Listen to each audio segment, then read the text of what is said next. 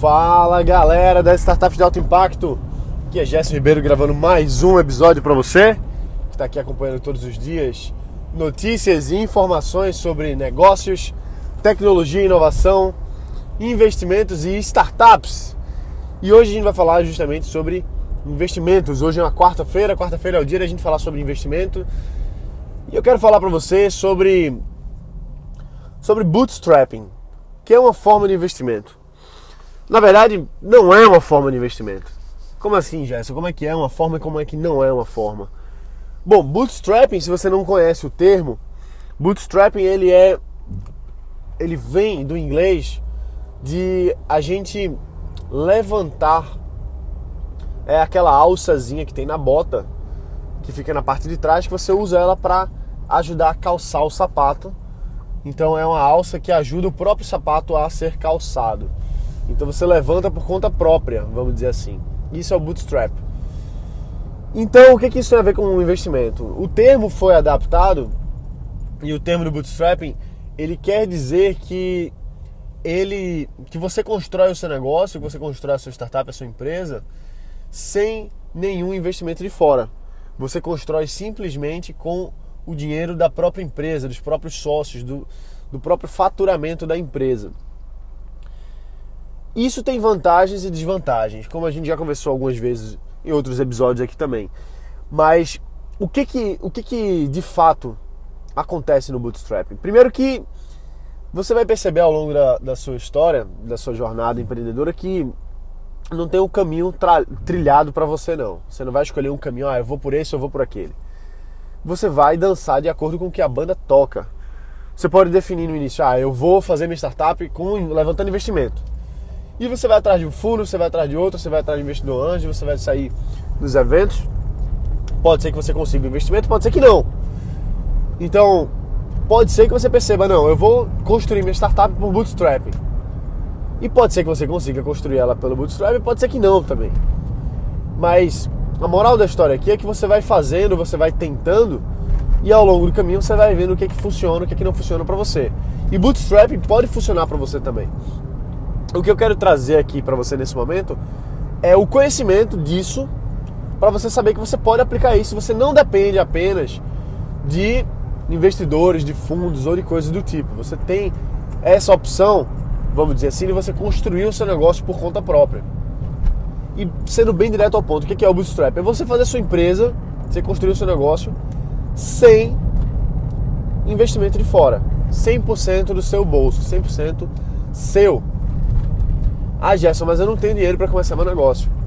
Te vira. Te vira. Dá um jeito. Ah, mas eu preciso de 100 mil reais para fazer minha, minha startup dar certo. Te vira. Dá um jeito. Dá um jeito. Não, não, não vai baixar a cabeça e dizer: Ah, mas eu não consegui porque eu não consegui investimento. Isso aí, na verdade, é um grande limitador interno que você pode ter. E se você não tiver isso, ótimo. Se o que eu estou falando para você e você está dizendo, ah, isso aí não tem nada a ver comigo porque eu consigo minhas coisas, sempre consegui, ótimo. Eu, essa mensagem não é diretamente para você.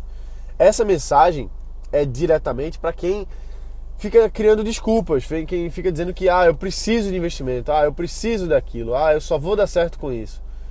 Que não é o jeito certo de, de, de avançar nada na vida. A gente só consegue avançar quando a gente coloca uma meta, coloca uma definição e dá um jeito. E o bootstrapping, traduzindo para português, é dar um jeito. Se eu fosse traduzir, eu diria isso. A tradução literal não tem nada a ver, mas tem que dar um jeito, entendeu? Você tem que fazer mesmo sem ter dinheiro, tem que fazer mesmo sem ter recursos, tem que fazer mesmo sem ter equipe. Porque quem faz no fácil é fácil. Mas quem faz no difícil, na hora do fácil, tira de letra. Então, se você está construindo sua empresa seu negócio num tempo de economia ruim, em que está sendo difícil pra caramba você fechar contrato, ótimo. Porque quando tiver um tempo bom, você vai estar tá quilômetros à frente das outras pessoas. Então, assim, empreender, criar um negócio não é fácil, não. Independente de você estar tá com investimento ou você estar tá sem investimento, não é fácil. E são dificuldades diferentes. Eu tive a experiência de, de ter duas startups que receberam investimento que estavam com investimento externo, então a equipe em si, que os fundadores a gente não tinha essa, essa necessidade de aporte financeiro, porque isso já existia de fora. Então a gente teve essa vantagem, vamos dizer assim. Uma delas a gente tinha. Eu, eu gosto de usar essa expressão, a gente tinha dinheiro infinito, praticamente. Lógico que não era dinheiro infinito, mas tudo que a gente precisava para o negócio a gente tinha. Então a gente demorou muito tempo para se preocupar com, com faturamento, uma coisa do tipo. E eu tenho certeza que naquele caso específico, talvez outros não, mas na minha experiência, no meu caso, ter dinheiro sobrando como investimento foi um grande tiro no pé. Um grande tiro no pé, porque a gente era burro. A gente era burro na hora de gastar, a gente era burro na hora de priorizar. A gente ficou lento. A gente fazia, fazia serviços, fazia negócios, fazia produtos dentro do nosso, da nossa startup que a gente não que não dava um retorno que era necessário. E por mais que a gente tenha construído o produto, por mais que a gente tenha lançado, por mais que a gente tenha tido dezenas de milhares de pessoas usando o produto, a gente não conseguiu avançar do jeito que deveria, do jeito saudável. Então eu lhe recomendo a não tomar o mesmo erro que eu. Não quer dizer que investimento é uma coisa ruim, muito pelo contrário. Eu tenho uma rede de investidores fortíssima, cada vez mais eu, eu desenvolvo mais essa rede de investidores, porque eu sei que tem negócios que estão na, na ponta precisando de um investimento para levar o negócio para o próximo nível. Mas tem negócio que não está nesse nível ainda. A maioria dos negócios não está nesse nível ainda. A maioria dos negócios está no nível de ideia, validação, pré-lançamento. Então assim, quando você vai quando você vai buscar investimento, você tem que ser muito estratégico, você tem que, ser, você tem que pensar, eu vou levantar investimento porque faz sentido, ou eu vou levantar investimento porque eu acho que é essa coisa certa a fazer. Porque é o que todo mundo diz, porque é o que todo mundo fala, porque é o que sai nas notícias, fulano recebeu investimento, Cicrano recebeu 15 milhões de reais de investimento. É, é porque está nas notícias, porque você quer aparecer na notícia, isso é por causa do seu ego falando mais alto, ou é o que você realmente precisa? E aí vem um, um, um diabinho chamado racionalização. Esse, esse cara chamado racionalização, ele vai chegar para você e vai trazer todos os motivos, todas as razões pelas quais parece fazer sentido que você deva buscar investimento. Quando na verdade, lá na raiz, a origem disso tudo simplesmente é ego. Eu quero receber investimento porque eu quero me sentir bem, eu quero aparecer na, na revista, eu quero ser entrevistado, eu quero que todo mundo me dê os parabéns. Isso é brincar de startup, cara. Na boa, isso é brincar de startup. A gente não está aqui para brincar de startup, a gente está aqui para criar negócio, criar empresa. E sabe como é que você cria uma empresa? Meu pai me ensinou como é que você cria uma empresa. Meu pai me ensinou que para você criar uma empresa você tem que ter receita.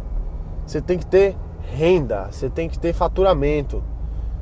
Todo dia, todo mês, tem que entrar ali aquele, aqueles centavinhos, aqueles milzinho, aqueles dois milzinho, aqueles dez milzinho, aqueles cem milzinho, tem que estar tá entrando na sua conta do banco todos os meses. Aí você tem um negócio. Eu sei que os tempos mudaram. Eu sei que hoje em dia a gente vê milhares de startups estão aí sem um modelo de negócio provado, vamos dizer assim, sem um modelo de negócio certo, vamos dizer assim, e que estão aí crescendo, recebendo investimento, etc e tal. Mas a gente não sabe o que é que tem por trás disso. A gente só vê a, a, o palco, a gente não vê os bastidores, a gente não sabe quais são as estratégias por dentro do que está acontecendo ali. E eu vou dar um exemplo hipotético para você.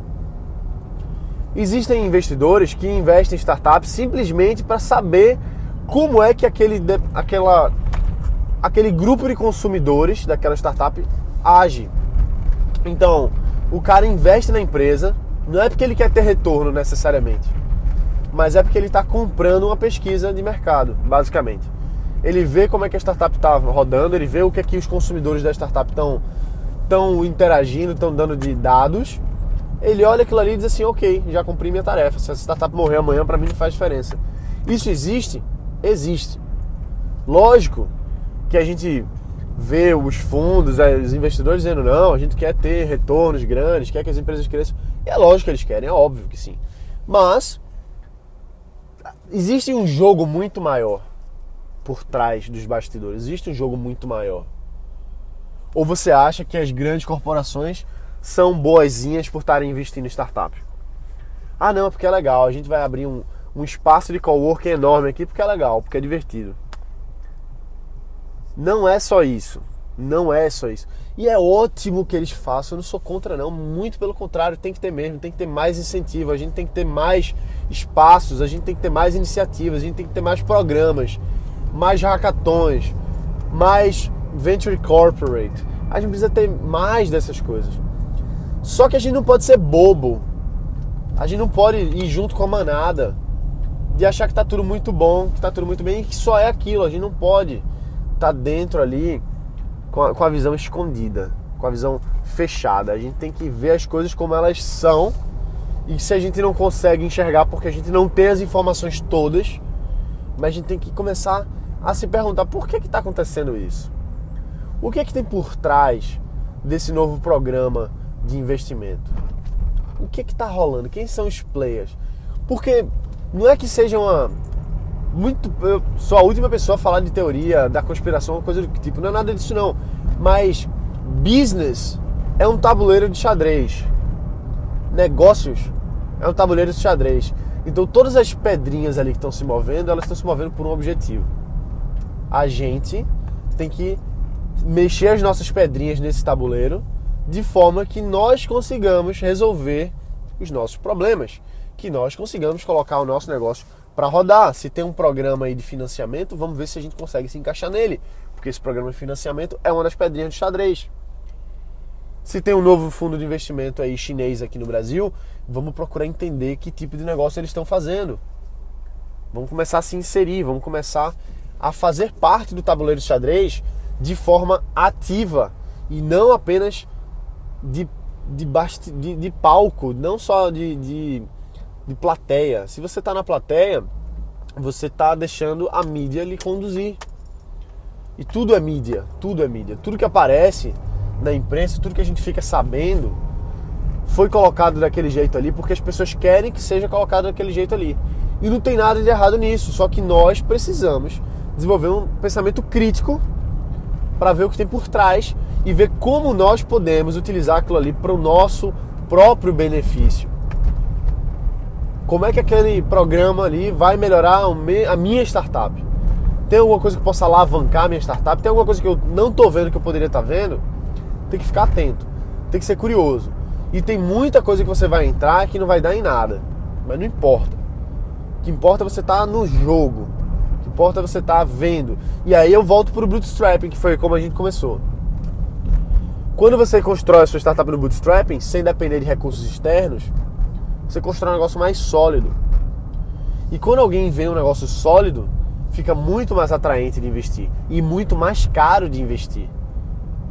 Porque se você tem um negócio frágil, uma ideiazinha, um produtinho que não está com receita, que não tem uma base de cliente, se você, se você consegue investidor, o investidor vai chegar e vai dizer assim: beleza, eu quero 40% do seu negócio aqui e vou investir 50 mil. Agora, quando você está com a receita, quando você está aí já faturando um milhão, por exemplo, por mês, por ano, sei lá, um milhão por ano, aí a figura já muda. Agora não é mais naqueles mesmos termos.